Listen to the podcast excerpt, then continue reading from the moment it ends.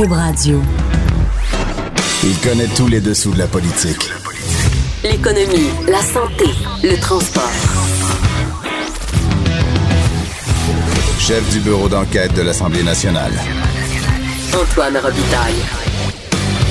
Là-haut sur la colline. Cube Radio.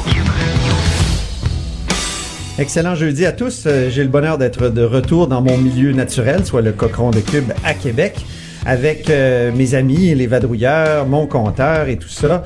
Et il y a eu une période de questions assez animée ce matin. On voit vraiment que la saison politique est bien reprise. Il y a eu une pièce importante du programme CAQUIS qui a été déposée. Le ministre de l'Immigration, euh, Simon Jolin Barrette, a déposé son projet de loi sur l'immigration. Ça va être un sujet qu'on va traiter euh, assurément dans les prochaines, prochains jours, prochaines semaines. À 13h15, on va avoir euh, une invitée politique, Ruba Gazal de Québec solidaire, qui va venir nous parler de la motion sur l'échec québécois de la lutte au gaz à effet de serre.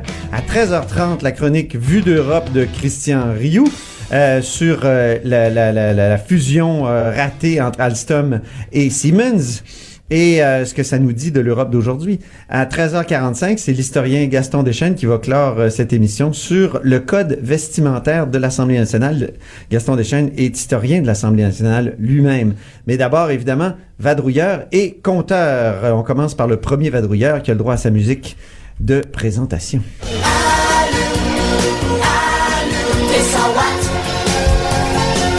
C'est Marc-André Gagnon qui est là, correspondant parlementaire du Journal de Québec, Journal de Montréal, et qui a toujours ses 100 watts très allumés, euh, surtout quand il est question de, de nominations qui ont l'air partisanes. hein. Oui, ben euh, j'avais écrit euh, là-dessus d'ailleurs. Oui, euh, au mois de décembre. Exactement, puisque bon, c'était dans l'air la possibilité que la directrice de cabinet adjointe de François Legault soit nommée au poste de délégué du Québec à New York et ça a été finalement euh, confirmé donc euh, hier lors de la séance du Conseil des ministres. J'ai comme l'impression que euh, ce qui s'est passé avant les fêtes, c'est un peu comme si la, la, la CAQ avait voulu tester la température de l'eau advenant que cette nomination-là euh, soit faite. Il y avait d'ailleurs eu des critiques à ce moment-là des partis d'opposition et euh, ben on a vraisemblablement ou visiblement en tout cas repoussé la nomination donc à hier. Euh, encore une fois, le gouvernement s'est attiré des critiques en, en faisant cette, cette nomination-là, puisque on, on- le sait, hein, pendant des années, euh, la CAC a dénoncé euh, vigoureusement les nominations partisanes dire, qui y ont été faites il y a par Gabriel. Nadeau-Dubois euh, en chambre tout à l'heure qui a vraiment ramassé les critiques qu'on peut faire à l'endroit de la CAQ euh, à ce sujet. On peut écouter sa question. On l'apprend ces jours-ci, pour la casque, ce qui se passe dans l'opposition reste dans l'opposition. Moi, je me souviens d'un certain shérif de la pelleterie qui dégainait plus vite que son ombre quand venait le temps de dénoncer des nominations partisanes. Et hier, oh ben gadon, qu'est-ce qui s'est passé? Une première nomination partisane pour le gouvernement de la coalition Avenir Québec.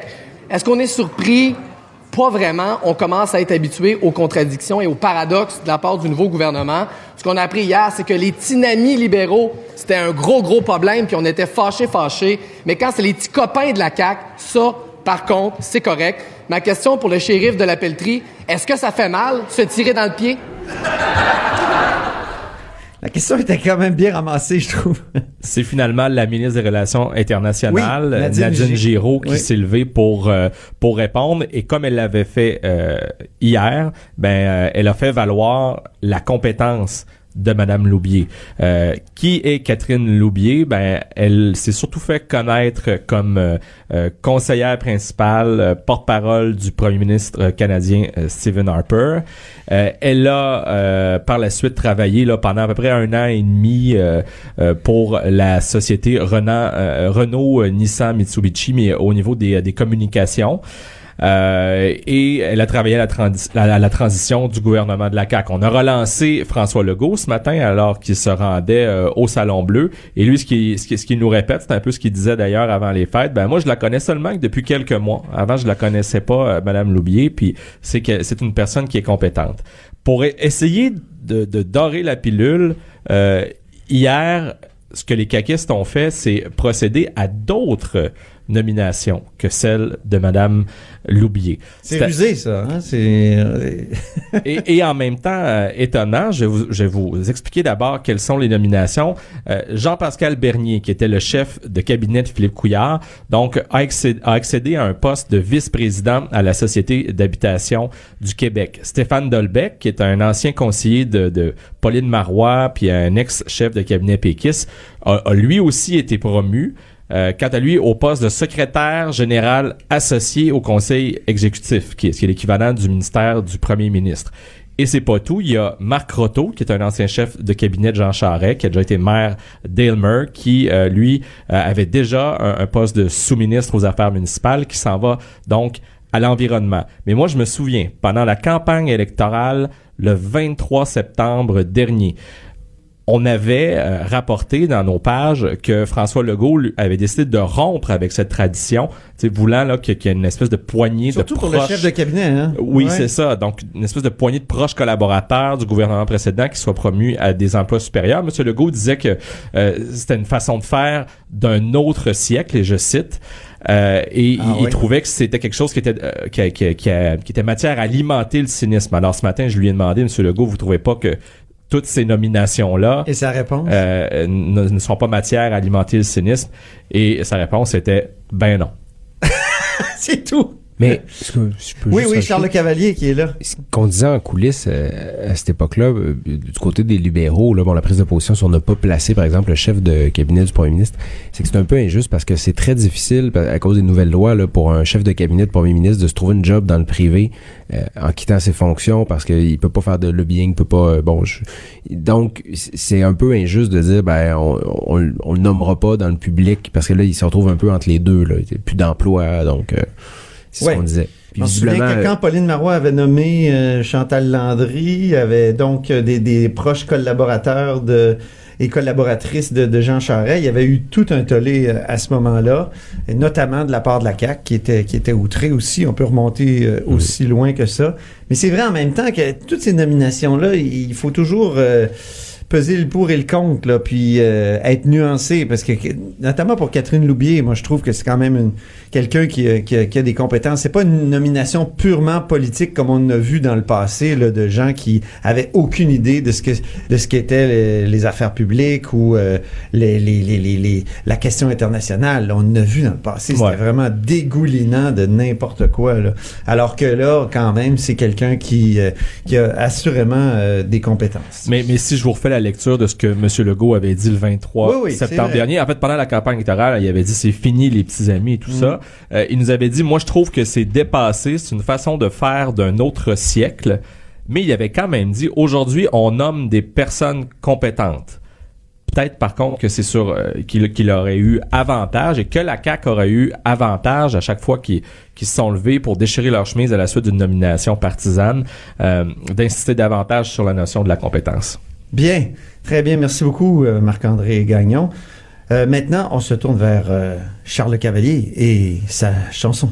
Parle, Charles, parle-nous de toi. Ben, Parle-nous de Charles de, de Québec solidaire qui, qui refuse que l'Assemblée nationale appuie euh, Juan Guaido, est-ce que je le dis bien, qui est reconnu comme le président par intérim du Venezuela par une quarantaine de pays, qui est opposant évidemment au régime Maduro. Ça t'a surpris? ça a surpris beaucoup de journalistes, surtout que c'est pas euh, c'est pas les journalistes qui ont posé la question, c'est le leader parlementaire de Québec solidaire qui est arrivé avec ça devant les journalistes. C'est un point qu'il voulait aborder. Ah Euh, bon, on explique rapidement. Il y a une crise au Venezuela. Euh, le, le, chef d'État Maduro est contesté et il y a une quarantaine de pays qui, qui, qui soutiennent euh, son opposant, qui est Juan Guaido, en, en lui demandant de tenir des élections. C'est quand même, euh, on, on ne dit pas que Juan Guaido est le nouveau président, on dit c'est le nouveau président, il a la légitimité de refaire des élections. Donc, le Parti C'est québécois... une des- vraie crise. là. c'est une vraie crise. Là. c'est Je- ça. de- depuis euh, 2015, il y a 2,3 millions de Vénézuéliens qui ont fui le pays. On parle beaucoup de la Syrie, là, mais c'est une, une véritable crise humanitaire Ah oui. en, en Amérique du Sud euh, à, à cause du Venezuela. Les gens perdent du poids, tu sais. Ben, il y a une C'est- super inflation, Ah ouais, euh, il y a de c'est- la- c'est fou. le- le- les, les taux de mortalité infantile ont, ont doublé, y a, C'est il y a une crise. Et là, euh, bon, le Parti québécois décide de proposer une motion qui demande un peu ce que le Canada, les États-Unis, la France, etc. ont demandé, une dizaine de pays d'Amérique du Sud, le Brésil, l'Argentine, le Pérou. C'est-à-dire que de reconnaître le, le Monsieur Guaido comme président pour qu'il tienne des élections. Québec solidaire euh, est sorti en disant, il n'y en est pas question. Bon, on, on affirme qu'on ne soutient pas Maduro, que c'est un régime autoritaire et tout et tout, mais on dit, il faut pas euh, que ce soit l'Assemblée nationale qui dise, euh, parce que le Venezuela est indépendant, qui, qui doit être le nouveau président. Mhm. Je pense qu'on a un extrait, je sais pas si... euh, Non, non, on n'a pas d'extrait, Bon. ouais. Mais euh, essentiellement, on, on comprend que Québec solidaire dit ah ben euh, on comprend pas que le Parti québécois soit comme ça, se rapproche de Trudeau et de Trump. On comprend qu'on qu'on tente de faire des associations. Ce que Gabriel Nadeau ne- Dubois ne dit pas, c'est qu'il y a une quarantaine de pays qui, qui, qui- et pas juste le Canada et les États-Unis. Puis la réponse du critique péquiste, Joël Arsenault, en cette matière, ça a été de dire, ben, on pourrait renverser l'argument puis dire que Québec solidaire se rapproche de la Russie puis de Ben, c'est ce que j'allais dire. Parce que Québec ça. solidaire justifie son point de vue en disant, ben, écoutez, nous, on est, on fait comme l'ONU. Parce que l'ONU euh, ne prend pas position et demande juste une solution pacifique. Et donc, on devrait faire comme l'ONU. Encore une fois, ce que Québec solidaire ne dit pas, c'est que si l'ONU n'a pas de position, c'est parce que tout est bloqué au Conseil de sécurité car la Russie et la Chine s'opposent euh, s'opposent au- à sa- une solution de, de- c'est-à-dire de refaire des élections euh, avec Mhm. le président Guaido. Exactement. Merci beaucoup, Charles Le Cavalier, correspondant du par- parlementaire au Journal de Québec, Journal de Montréal. Et maintenant, c'est au tour de notre compteur. Jean-François Gigi Beau, qui va croquer aujourd'hui, qui, est- qui est évidemment directeur de la recherche à QMI, qui va croquer aujourd'hui un de nos fleurons ou qui est Oui. comme un chouchou. Ben, euh, exactement. En tout cas, qui a l'air... On parle de SNC Lavalin, Oui. euh, bien sûr, qui, qui est sur la sellette, pas autant que notre premier ministre Justin Trudeau. Euh, mais là, on est dans un film. là. On est carrément dans un film. On- moi, j'ai l'impression d'être devant mon Netflix avec mon popcorn parce que là, en fait, c'est- on, Illico, peut-être? on parle de Illico, exactement. Tu sais, c'est bonne remarque.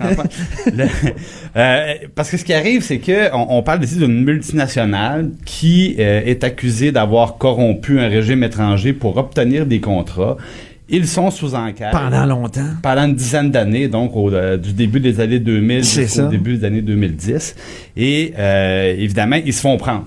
Ils se font prendre et euh, donc il y a des accusations, on s'entend qu'il y a des accusations criminelles qui soient, qui soient déposées, mais évidemment qui créeraient un tort à, à l'entreprise. Et notamment parce qu'il y a une loi fédérale qui stipule clairement que en cas de condamnation, il pourrait être exclu des marchés publics. Donc tous les contrats gouvernementaux, on parle de gros, gros, gros montants. Et euh, bon, là, il y a un petit peu le, le scandale, c'est que le, le Globe and Mail révèle que... C'est ça, c'est eu le un- Globe and Mail ce matin qui a il y a révélé eu ça. un, un remaniement dernièrement par lequel la ministre de la Justice a été rétrogradée aux anciens combattants. Et euh, cette, cette dame-là avait publié une lettre un peu remplie d'amertume où elle parlait de protéger le système de justice de, de- de- des perceptions d'ingérence politique. Et là, ce matin, on apprend que euh, y aurait eu des pressions du bureau du premier ministre pour qu'il n'y ait pas, pour qu'il y ait entente hors cours, en fait, entre les procureurs du gouvernement et SNC-Lavalin pour euh, limiter les dégâts et les conséquences qu'aurait donc une condamnation euh, au niveau criminel. Bon, et M. Trudeau, évidemment, nie, nie complètement. Il a vraiment nié, ouais. C'est des allégations qui sont extrêmement graves. Euh, mais bon, évidemment, les, les suites seront intéressantes parce que on- j'imagine que les gens du Globe and euh, avant d'écrire ça, étaient quand même, étaient quand même bien informés. Absolument, j'ai l'impression qu'ils ont deux sources. Et, et, et Justin Charles. Trudeau s'en est tenu à un script hein, dans sa réponse. Il Ouais. nie, mais Ouais. il nie pas. euh, Il faut, voir les mots qu'il utilise. C'est sûr que ce qui est frustrant Il y là-dedans, avait c'est plusieurs avocats qui étaient passés de, qui étaient passés sur le message, je pense. c'est- c'est c'est sûr si SNC Lavalin c'est c'est- comment dire s'est livré à de la, de la corruption comme ça, c'est vraiment condamnable et tout ça. Mais on a comme l'impression qu'il y a d'autres compagnies à l'étranger qui le font puis qui les pays sont pas euh, assez, euh, c'est-à-dire sont sont plus sans scrupules que que le Canada puis euh, le Québec et Tout à fait. Bon, qui, s'y livrent à ce genre de trucs. Mais soyons cyniques, je pense. euh, Ouais. soyons cyniques. Soyons je pense que c'est moins grave quand une compagnie canadienne fait de la corruption à l'étranger, mais quand on fait de la corruption au Canada, là, c'est c'est moins drôle. Là, c'est moins drôle. ouais. Ouais, c'est ça. OK. Bon. Merci beaucoup, les, les vadrouilleurs euh, et, le compteur. De 13 à 14. Là-haut sur la colline. La politique autrement dite. Cube Radio.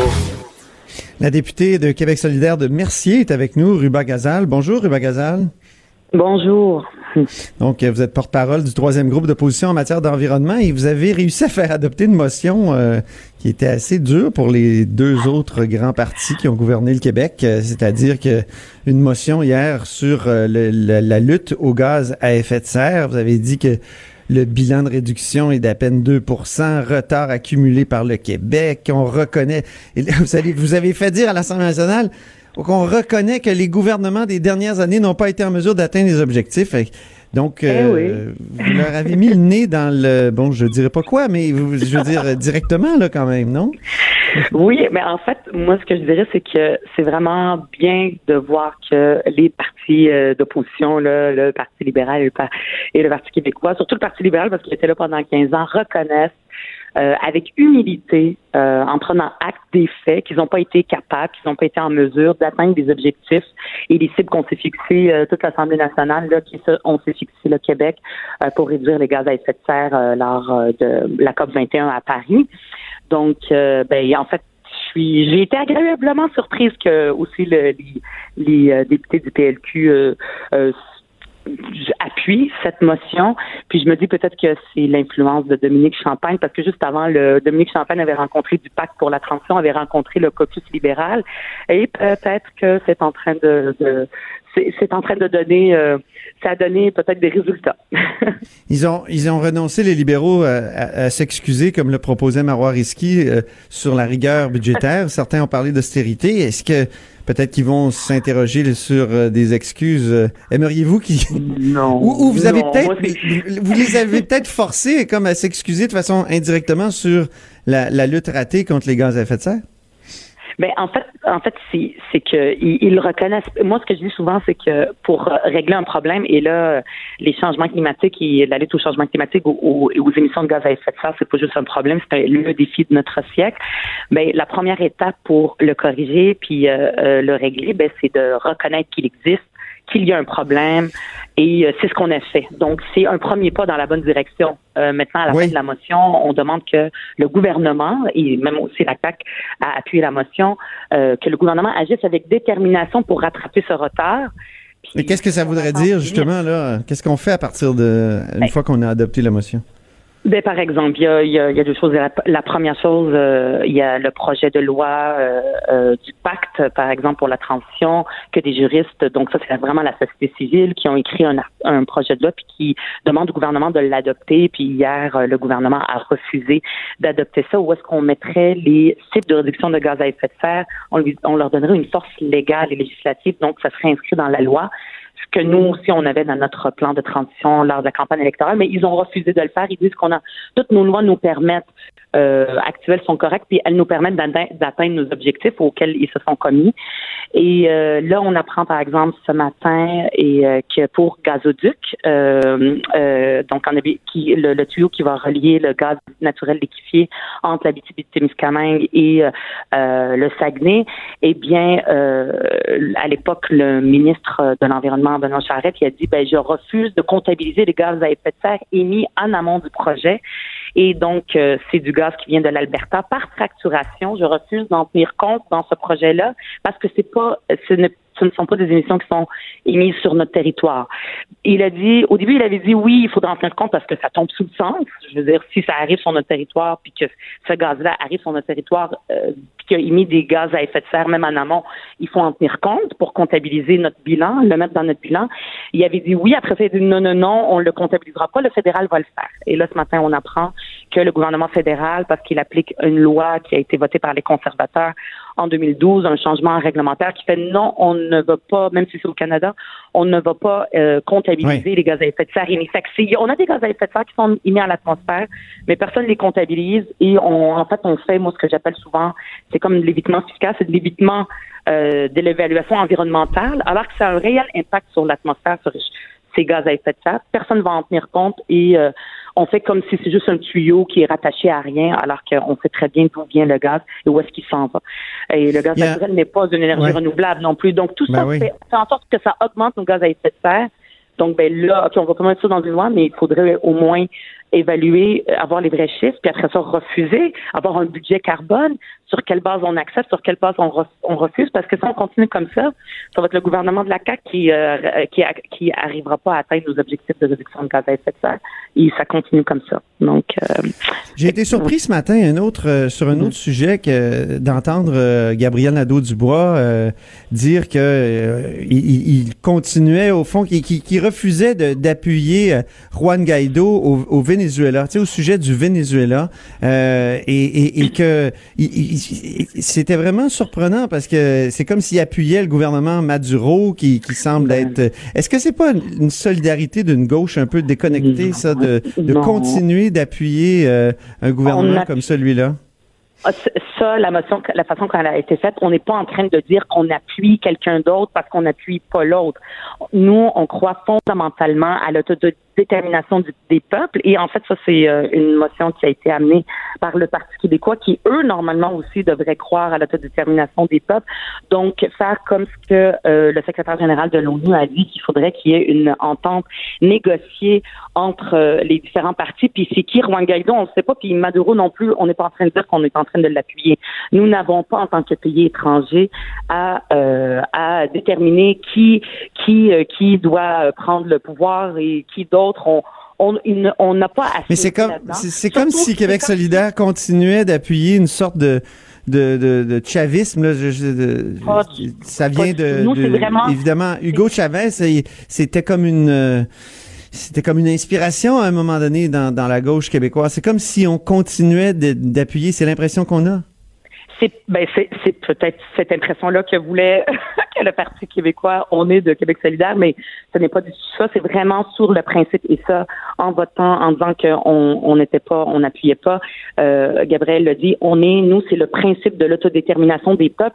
Si nous, à Québec solidaire, par exemple, on prend le pouvoir puis on décide de faire la souveraineté, puis on veut pas qu'il y ait d'autres assemblées nationales et d'autres parlements dans le monde qui commencent à s'immiscer puis dire vous devriez pas l'appuyer, vous devriez appuyer ça. On respecte l'indépendance on veut que les gens la respectent pour nous, mais on veut Mais aussi que ça soit respecté partout. Et le Parti québécois lui-même. C'est curieux parce que vous avez appuyé le, le vous avez appuyé les, les Catalans qui, qui ont voté euh, le 1er octobre 2017. Euh, vous Ben, étiez derrière eux. Là, on a l'impression que c'est le même genre de, de, de, de mouvement démocratique qui, qui, qui la veut même s'exprimer. C'est pas tout à fait la même chose. Nous, on pense qu'on n'a pas à prendre position dans ce qui se passe dans un pays étranger. Tout ce qu'on veut, c'est, comme le dit le secrétaire général de l'ONU, il faut qu'il y ait une entente négociée, pacifique et euh, qu'on, euh, qu'il y ait, qu'il y ait un, en fait, euh, qu'on respecte la volonté du peuple, qu'il y ait un- un- une entente, puis après ça, une, une, euh, euh, en fait, un vote démocratique.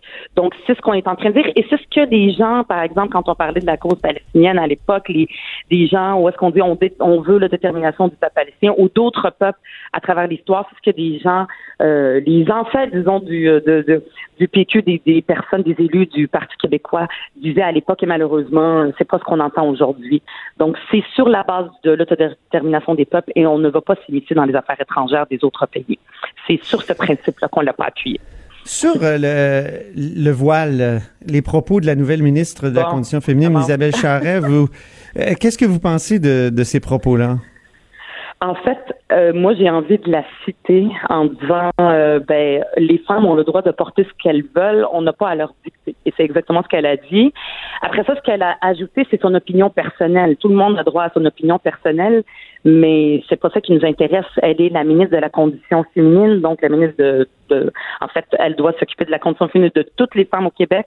Et c'est euh, c'est un sujet qui divise énormément. Là, je, je pense que je, je lui apprends ça, donc c'est important. En fait, je vais lui rappeler ce que Rima El Khoury faisait aujourd'hui dans sa chronique. Je vais lui rappeler ce que le premier ministre avait dit à l'époque en 2013. Il disait qu'il aimait pas ce qu'il entendait sur la religion musulmane et les musulmans, et il faudrait qu'on tienne des propos un peu plus modérés, puis qu'on ne Mhm. stigmatise pas la population. Donc, en fait, il faudrait que Madame euh, la nouvelle ministre Isabelle Charrette fasse la même chose et qu'elle ne s'embourre pas là-dedans, dans ce dans le voile, si on veut. Euh, Parce que surtout maintenant avec le dépôt, euh, le dépôt euh, du euh, projet de loi qui s'en vient sur les signes religieux, il faut s'assurer, parce que c'est souvent ça qu'on a l'impression que c'est un projet de loi contre le voile. Il faut pas que ça soit ça, c'est un projet de loi pour la laïcité. Puis après ça, il y a des débats et des discussions qu'on peut avoir, que ce soit dans les partis, puis après ça à l'Assemblée nationale et en, commission. Donc c'est extrêmement important que Madame Isabelle Charrette, en fait, si Charrette, si elle revient encore sur la question, parce que là, elle est revenue deux fois, puis ça n'a pas été mieux la deuxième fois, parce que là, elle parlait de tous les autres signes. C'est pas son opinion personnelle euh, qu'on, dont on veut, c'est vraiment, c'est vraiment qu'elle, qu'elle prenne acte que, oui, peut-être c'est un symbole d'oppression, oui, c'est, ça peut l'être, mais les femmes qui le portent, elles, ne sont pas toutes des femmes opprimées, surtout pas au Québec. Je veux dire, il y a tellement eu de- d'études, il y a tellement eu de débats. Ça fait 12 ans qu'on parle Mhm. de ça. Ouais. Et euh, on le sait que c'est pas la réalité, ce n'est pas la vérité. Donc c'est important en tant que ministre qu'elle regarde tout. Puis c'est des débats qui qui ont cours depuis quand même très longtemps dans le mouvement féministe. Donc il y a pas il y a pas de il y a pas de, de, de consensus sur ces questions-là.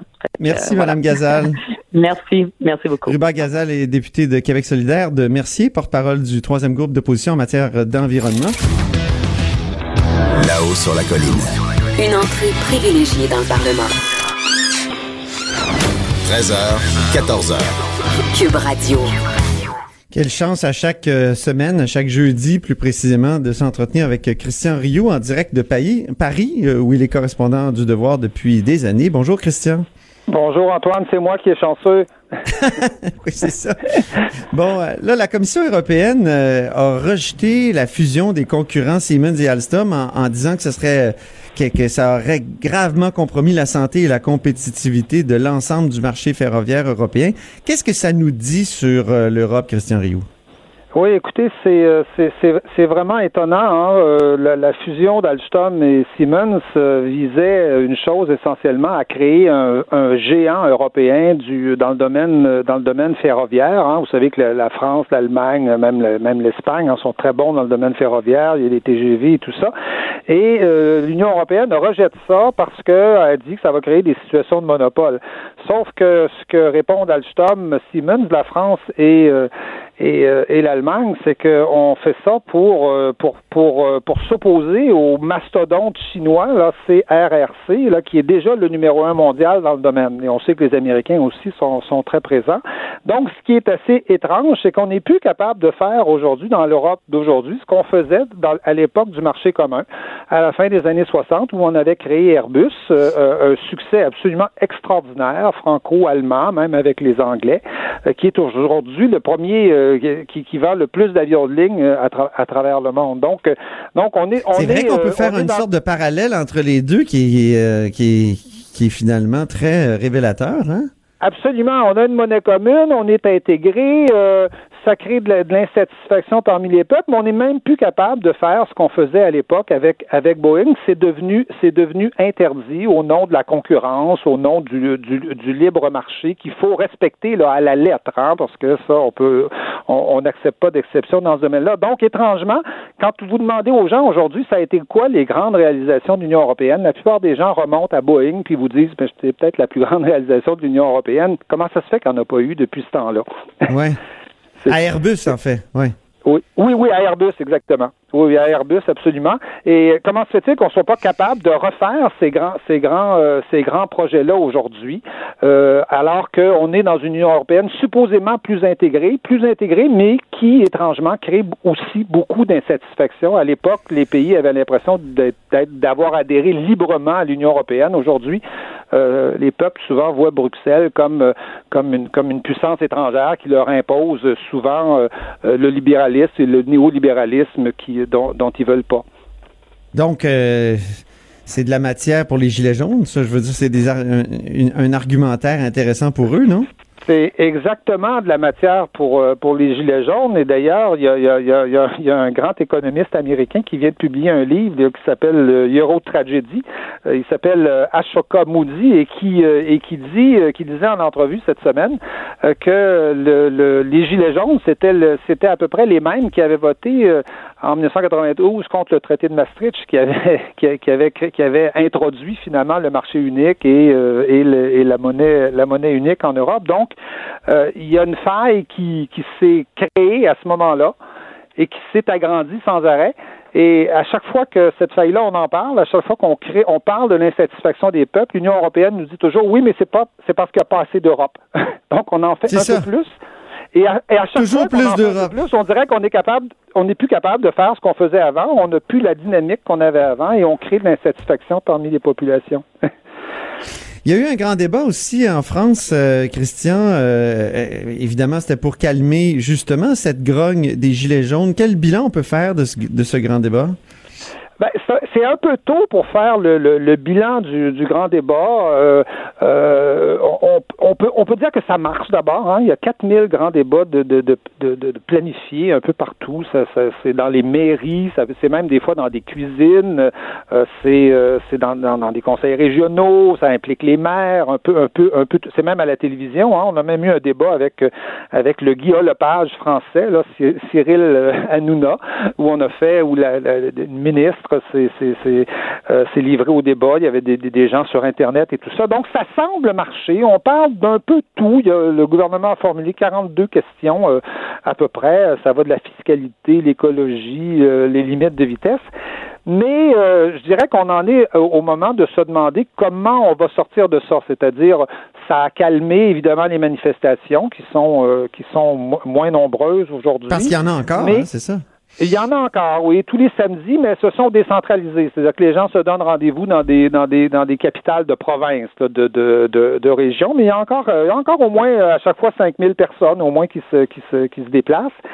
Mais euh, ce qu'on constate, c'est que ça crée beaucoup d'attentes. C'est-à-dire que les gens se disent euh, euh, bon, euh, on va réformer la Constitution, on va créer des nouveaux services sans trop savoir comment on va on va les financer. Et surtout, on voit que le, le, le président se met personnellement en jeu là-dedans. C'est-à-dire qu'il a participé à plusieurs de ces débats-là. Il a fait des grandes performances un peu à la Obama. Là, vous savez, avec les, les manches relevées là, euh, en, en chemise. et donc, euh, et donc, on, on, on se Mais là, est-ce oui, qu'il parle encore de, de lever de- des nouvelles taxes? là? C'est parce que c'était justement une nouvelle taxe qui avait créé la, la fronde, la, la- les jacqueries de- des Gilets jaunes? C'est un, c'est un des paradoxes, c'est-à-dire que Emmanuel Macron, dans ces débats-là, parle de lever des nouvelles taxes Ah bon? parce qu'il faut bien, il faut bien financer la France, alors qu'effectivement, euh, la, révolte s'était amorcée contre une taxe sur, euh, sur, sur le diesel. Et donc, comment sortir de ça? On sent que le président va, en tout cas, si, si, s'il s'en sort, euh, il, sera le gagnant, mais s'il s'en sort pas, c'est lui qui risque, c'est lui qui risque véritablement euh, d'écoper de tous les problèmes et de toutes les, causes, je dirais, parce que, d'autant plus qu'il y a une élection qui s'en vient à la fin du mois de mai, une élection européenne qui est cruciale, où, on va justement discuter de la question de l'Europe. Il était question de faire un référendum, peut-être. Il y a plein d'idées qui sont lancées.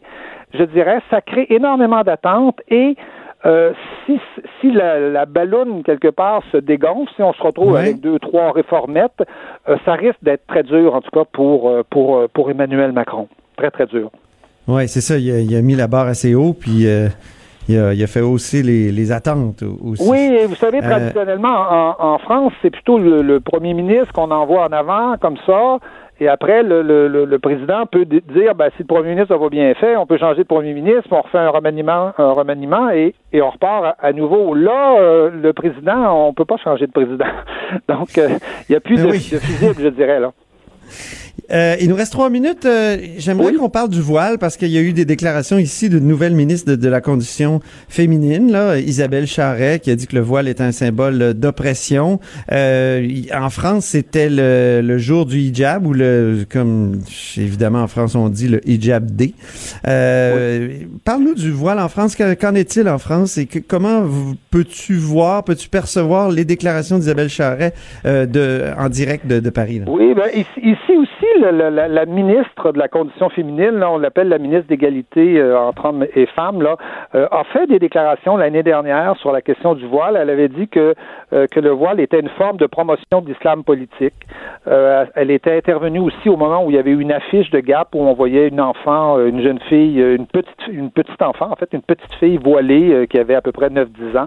Et, elle, considérait que c'était, un peu scandaleux, que, qu'une enfant n'avait pas le choix de porter le, le- le voile et donc qu'on lui, qu'on lui imposait évidemment.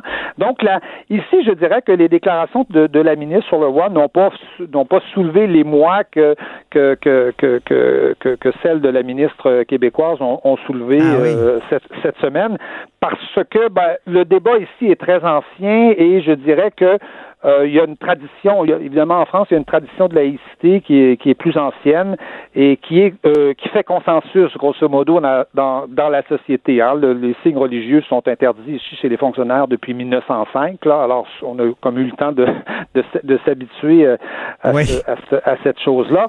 Chez nous, c'est évidemment beaucoup, euh, c'est c'est évidemment nouveau. Euh, la ministre aussi avait fait des déclarations contre les, les activités qui étaient non mixtes. Hein. Il y a dans certaines dans certaines municipalités, on, on fait des heures réservées dans, dans les piscines. Il y a des cafés où c'est des fois difficile pour les femmes euh, euh, d'aller euh, si elles sont pas voilées, ou même et même parfois si elles sont euh, si elles sont voilées.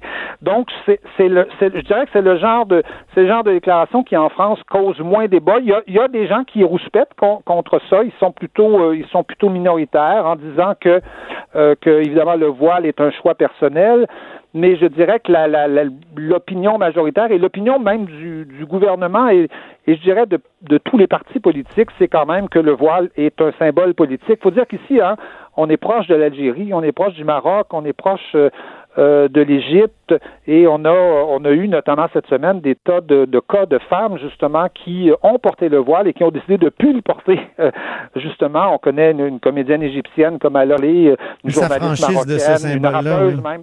Comment? Mhm. Et, et elles s'affranchissent de ce symbole, oui. Oui, euh, ça franchit ce symbole-là et on sait ici, euh, euh, parce qu'il y a des fortes communautés marocaines, des fortes communautés algériennes, on sait comment c'est difficile pour ces femmes-là de s'affranchir de ça. Alors qu'il y ait euh, quelques je- jeunes filles euh, euh, qui, qui, qui passent leur crise d'adolescence en, en décidant de porter le voile ou même le, ou même le, le niqab, on, on, on veut bien que on veut bien puis on, on leur en veut pas. chacun chacun a droit à ses- à- à- de s'exprimer comme il veut et ce droit-là il est reconnu, c'est-à-dire peut se promener dans la rue euh, avec un voile. Mais est-ce que ça, ça change le Pas avec une burqa en France, quand même. qui est aujourd'hui celui du voile, hein, le retour du voile, c'est lié à la montée de l'islamisme euh, intégriste euh, dans, dans, dans les pays arabes depuis euh, 30 depuis 30 ou 40 ans. Regardez des photos de Tunis, regardez des photos du Caire, Ah oui. regardez des photos d'Alger il y a il y a 40 ans, il n'y a pas de femmes qui portent le voile. Ah oui, c'est vraiment la montée d'un mouvement politique intégriste qui a ramené le voile dans notre société. Alors le voile d'aujourd'hui, c'est pas le voile traditionnel d'il y a euh, des, des, des, des, des, grands-mères dans les dans les villages. C'est pas ça du tout. C'est vraiment un symbole politique. Merci, Christian. Et à Ben, la semaine prochaine. Là-haut sur la colline. Ce que les ministres n'ont pas voulu dire, Antoine va vous dire. Cube Radio. De 13 à 14. Vous écoutez Là-haut sur la colline. On va rejoindre maintenant Gaston Deschênes, qui est historien, qui a travaillé euh, très longtemps ici à l'Assemblée nationale, auteur de plusieurs livres sur l'histoire euh, du Parlement. Bonjour, Gaston. Bonjour, ça va bien? Ça va très bien, très bien. Euh, ici sur la colline, ça va. C'est toujours intéressant.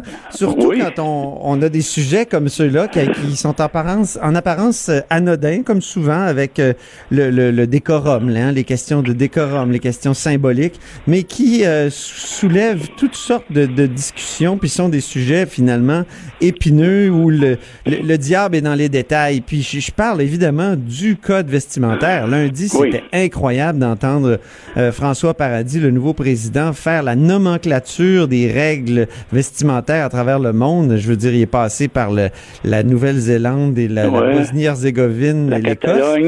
Pour, par la Catalogne, en La finissant Catalogne. Ouais. par dire, ben finalement, on va créer un comité, puis on va se pencher là-dessus. Je me demandais Finalement, comment toi, euh, ouais. comment vous, euh, Gaston, vous aviez vu, euh, vu ça. Bien, euh, d'abord, moi, je me suis posé la question après avoir relu le texte, parce que je l'ai pas vu en direct. Je me suis demandé est-ce que est-ce que c'était vraiment pertinent? Dans le fond, euh, Monsieur Paradis il parle d'un enjeu, un enjeu entre guillemets. Euh, Peut-être que le mot est un peu euh, est, est- un peu fort. Là, on a vécu une espèce de petite crise euh, causée par une personne qui a pas eu beaucoup d'écho dans les autres parties, d'après ce que j'ai entendu. Peut-être que je me trompe.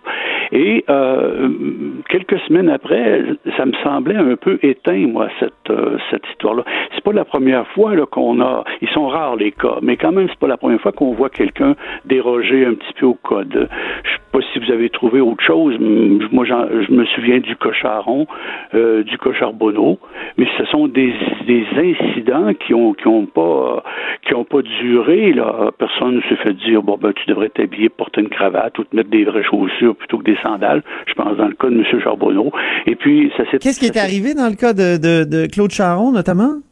Qui Ouais, était ben, euh, Claude- donc euh, le leader du Parti québécois, je pense, à l'époque, euh, député de Sainte-Marie-Saint-Jacques, hein, c'est ça? Oui, euh, il était, il était tout jeune député là. Il me semble que sur la mosaïque de 1970, il porte un col roulé. Il faudrait que j'aille Ah. vérifier ça là. Mais je sais qu'il y a eu un moment où il n'y avait pas de cravate là. Euh, D'après ce qu'on m'a raconté, moi je l'ai pas vu. Mais ça s'est, ça s'est arrêté là et ça s'est pas, ça s'est pas reproduit. Finalement, les gens, on se dit pourquoi euh, on a découvert là entre guillemets qu'on n'avait pas de code. On n'a pas de code vestimentaire écrit, j'entends. Mais on se dit, est-ce qu'on a déjà eu besoin? Est-ce qu'on a déjà eu besoin de ça? Parce que les, les, les députés, euh, naturellement, se sont euh, conformés à un, à un code, à un certain décorum, un code non écrit, et euh, c'est très rare qu'un député s'est présenté, même si ça existe à peu près pas, qu'un député s'est présenté avec une tenue qui serait pas appropriée. C'est naturellement que les députés euh, se sont conformés à, à- à ce que l'on appelle toujours la tenue de ville. Là. Et euh, donc, euh, est-ce qu'on a besoin d'un code? Je suis pas, suis pas, pas certain, moi, qu'on a besoin de se mettre à définir, à définir Il ça. y avait Mathieu Bocoté cette semaine qui avait une chronique bien intéressante euh, là-dessus dans, le journal euh, de Montréal. Il disait, euh, au fond, cette affaire nous montre que on peut très bien fonctionner sans code écrit pendant très longtemps et tout d'un coup il y a quelqu'un qui euh, voit les Ouais. choses de façon très légaliste qui dit ben s'il y a pas de code c'est que tout est permis puis là on, on, on- ça ouvre la porte à, à, à n'importe quoi et, et, et là il se dit là on va être obligé de coder puis qui dit codifier dit euh, règles qui deviennent très contraignantes complexes Oui, oui. Il c'est- faut avoir des sanctions. c'est ça, oui, des sanctions. Une surveillance. Ben oui, une surveillance des sanctions. Donc, euh, ouais. est-ce qu'il est possible, euh, parce que notre Assemblée nationale, mais je dirais même notre Constitution ici euh, au Québec et au Canada, est, est fondée sur plein de, de, de, de, de choses qui sont... Ouais, des conventions. Euh, le président souligne d'ailleurs dans son texte, c'est intéressant cette partie-là, quand il disait que c'est un Parlement, c'est un lieu de tradition, et il dit là, de pratiques euh, façonnées au fil des temps. Alors, il y a Ah comme une sagesse, il y a une sagesse dans les règles parlementaires, dans l'ensemble, même si on, des fois, on trouve que euh, y a des lacunes là, mais il y a- comme une sagesse. Puis le, le Parlement là, c'est pas une chaloupe, hein, c'est un paquebot, hein, ça, ça, ça, ça se vire pas euh, sur un dixaine là. Et on, on peut pas, faut, faut, faut bien réfléchir à, ce- à ce qu'on fait quand on veut, euh, on veut codifier ou, ou qu'on souhaite changer des choses dans, dans le fonctionnement. Et le code Oui, la phrase exacte de, de François Paradis, c'est les parlements sont des lieux où la tradition est parfois plus présente qu'ailleurs. Ouais. Notre fonctionnement est encadré par des règles, des traditions Ouais. et des pratiques qui ont été façonnées au fil du temps dans le but de garantir la bonne marche de nos travaux. C'est beau ça. Ben Moi, voilà, c'est ça. c'est vrai. Et puis j'ai- moi, ça me faisait penser. Je suis le hockey un peu, et je me disais, un député qui, qui bon, nommons-la Madame, Madame Dorion, risque de devenir une distraction. Hein? On entend ça au hockey quand un gars euh, a un comportement un peu bizarre à l'extérieur. Là, vous savez, là, euh, des fois, petit chose, petit chose de petit pas de travers, pardon, un petit pas de travers, on dit il va devenir une distraction, puis on l'échange parce que il est devenu une distraction dans le club. Ben c'est ça, c'est une distraction. Puis moi, j'ai l'impression, en tout cas, euh, vous me direz si, si ma perception est pas bonne, moi je suis pas au Parlement là euh, tous les jours, mais j'ai eu l'impression que euh, les députés n'ont pas suivi hein, dans, dans cette dans cette affaire-là. Au contraire, on dirait qu'il y a eu comme une réticence en disant non, le code, on n'a pas de problème avec ça, le code non écrit, même à l'intérieur de son parti. Il n'y a personne qui est rentré dans le sillage en disant ouais là faut changer faut changer ça puis faut porter faut porter ce qu'on veut au Parlement parce que on va peut-être être plus créatif je, je, je, je doute pas je doute de ça beaucoup moi je pense pas que le Parlement fonctionnerait mieux si tout le monde s'habillait euh, euh, selon Comme- euh, sa fantaisie Comme Steve. Jobs. Pardon? J'ai dit comme Steve Jobs. Ou Ouais, comme comme- les... ben ouais, j'ai bien aimé euh, justement l'autre Ouais. passage de François Paradis que j'ai bien aimé, c'est quand il a dit ben les, les, les, les puissants de notre époque, ils se présentent souvent pour présenter leurs produits euh, en t-shirt, en jeans puis en chaussures de sport. Euh, oui, oui, effectivement. C'est intéressant. mais- le- puissant n'est pas nécessairement habillé comme le bonhomme de Monopoly. Là. N- Non, exactement. Puis, euh, faut, faut, on peut comparer avec les entreprises comme M. Jobs, mais on peut comparer aussi à d'autres institutions comme les tribunaux. Et dans Oui. les tribunaux, hein, on voit que dans les tribunaux, le costume, le, le- le- président, le, pardon, le, le juge porte la toge, les, députés- les avocats sont obligés de astreindre un certain code, et euh, je pense que ça va prendre du temps avant que les députés enlèvent leur toge, pas les députés, pardon, les juges enlèvent leur toge. C'est, c'est, ça fait partie du décorum. Moi, je déplore d'ailleurs. Pardon? Et J'allais, te- j'allais vous demander, Gaston, est-ce qu'il n'aurait pas fallu garder certains éléments de décorum qu'on a Ben, jetés aux c'est ce que poubelles dans les j'allais années dire. 70 C'est ce que ou j'allais 60? dire. La grande révolution, là, quand on s'est débarrassé du tricorne puis de, de la perruque, Ouais. puis de, Ouais. c'est, quel, quel moment ça déjà? Ça, c'est 68. C'est 68-69. Quand on a aboli le Conseil législatif, on s'est débarrassé, là, entre guillemets, de, de trucs, euh, bon enfant appelait ça des trucs moyenâgeux, là. Euh, la toge, le tricorne, les gants blancs que portait le président, puis en plus, euh, la, la, la masse a failli partir. Euh, on on n'avait plus besoin de verge noir pour le sergent le gentilhomme à la Oui. verge noire, parce qu'il n'y avait plus deux chambres, donc on n'avait plus besoin de messager entre les deux chambres. Donc, les tabatières qui étaient sur les, la table du greffier, on a tout enlevé ça. Puis peut-être qu'on a enlevé des choses, comme on dit euh, en mauvais en mauvais français, là, mon oncle 101 va me corriger, là. on a jeté le bébé avec l'eau du bain. Euh, hein, euh, le président, on, on dit il porte plus de toge, mais on oublie parfois que même souvent, que le président euh, euh, Fréchette, je crois, et M. Lavoie ont porté pendant un certain temps, M. Lavoie en tout cas, une, un veston- Lavoie. un veston noir avec pantalon rayé. OK. Dans, en, tout cas, il faudrait que je vérifie mes histoires, mais j'ai vu le président, moi, veston noir et pantalon rayé. Entre la toge et, et- et aujourd'hui, là, il y a eu pendant quelques années le veston noir et le pantalon rayé. Et je trouvais que ça, ça distinguait le président. Parce que le président a beau, a beau dire que je suis de la gang, moi, puis je suis un des vôtres, puis tout ça, là. Il reste que, non, non, il faut qu'il crée une, différence entre, en- en- entre lui et, et, euh, et les députés Ben oui. Crée une distinction. Lui, il a une autorité à préserver, une distance, un, ascendant sur les parlementaires, veut, veut pas. Et euh, je trouvais, moi, que on a... D'ailleurs, euh, euh, rendons-lui hommage que je pense que M. Paradis, là, pour ce que j'en ai vu, a adopté des tenues assez sobres. Euh, oui, ben, il y avait, il y a- avait un bleu assez voyant, là, le dernier. Oui, c'est vrai, il y avait un bleu. Mais ça, on pardonne un complet bleu assez voyant. on pardonne ça le bleu au Québec, mais euh, le- il, il avait le, il avait le premier jour un complet noir, si je me souviens bien. Oui. En tout cas très sombre. Et euh, ça, ça le distingue un peu de son prédécesseur qui, euh, de temps en temps, là, avait des complets euh, un Plus, petit peu plus olé, voyant. olé. Oui, c'est Oui. ça.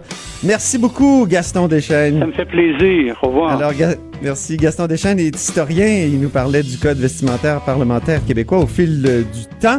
Et c'est déjà tout, évidemment, pour La Haut sur la colline. Merci d'avoir été à l'écoute. Cube Radio.